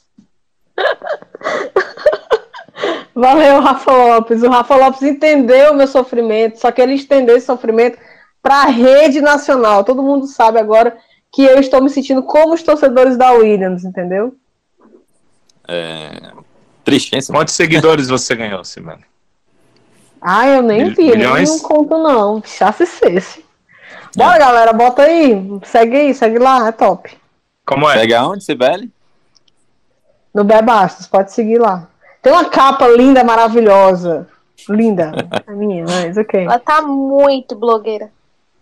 Tá demais. Mas é Quem que foi que viu meus stories essa, essa semana? Diz aí quem foi que viu meus stories. Eu não gosto Quem? dele, Quem? eu não vou falar. Quem? O Mick Schumacher, tá? Beijos, beijos! Olha aí. Ah, agora tu já sabe, né? Faz aquela, aquela fezinha. Tu diz pra ele, ó, o Drogovic passou aqui no, no, no- na Vechado, o homem tá voando aí na F3. Se tu passar lá na Vechado... F3? Perdão. Ele tá voando lá na F2. Se tu passar na Vechados pra dar uma entrevista, conversar com o pessoal, eu não duvido nada que tu esteja no, no lugar Você do vai na bater, você vai bater os quartos. Mas fala assim que aí ele vem. Vai bater os quartos, mas ele aparece aqui. Rola até Alfa Romeo.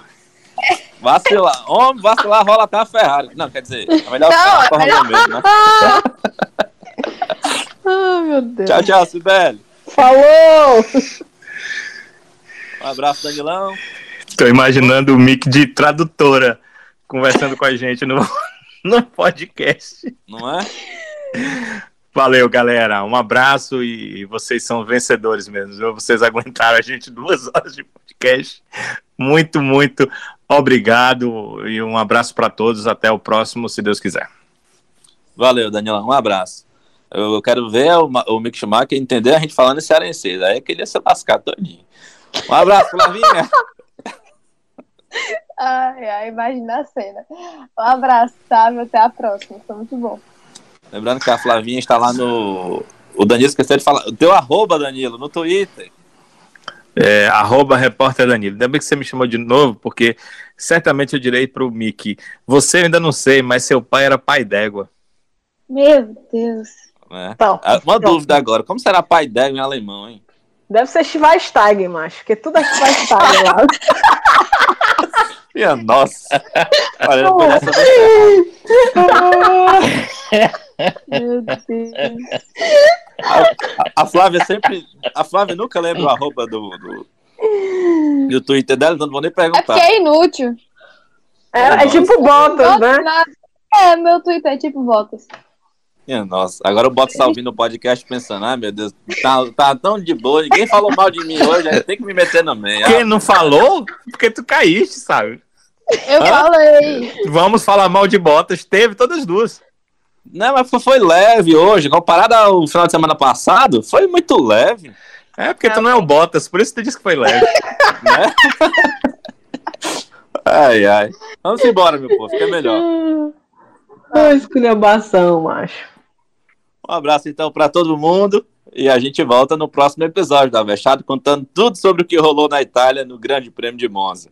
Um abraço, pessoal. Até a próxima.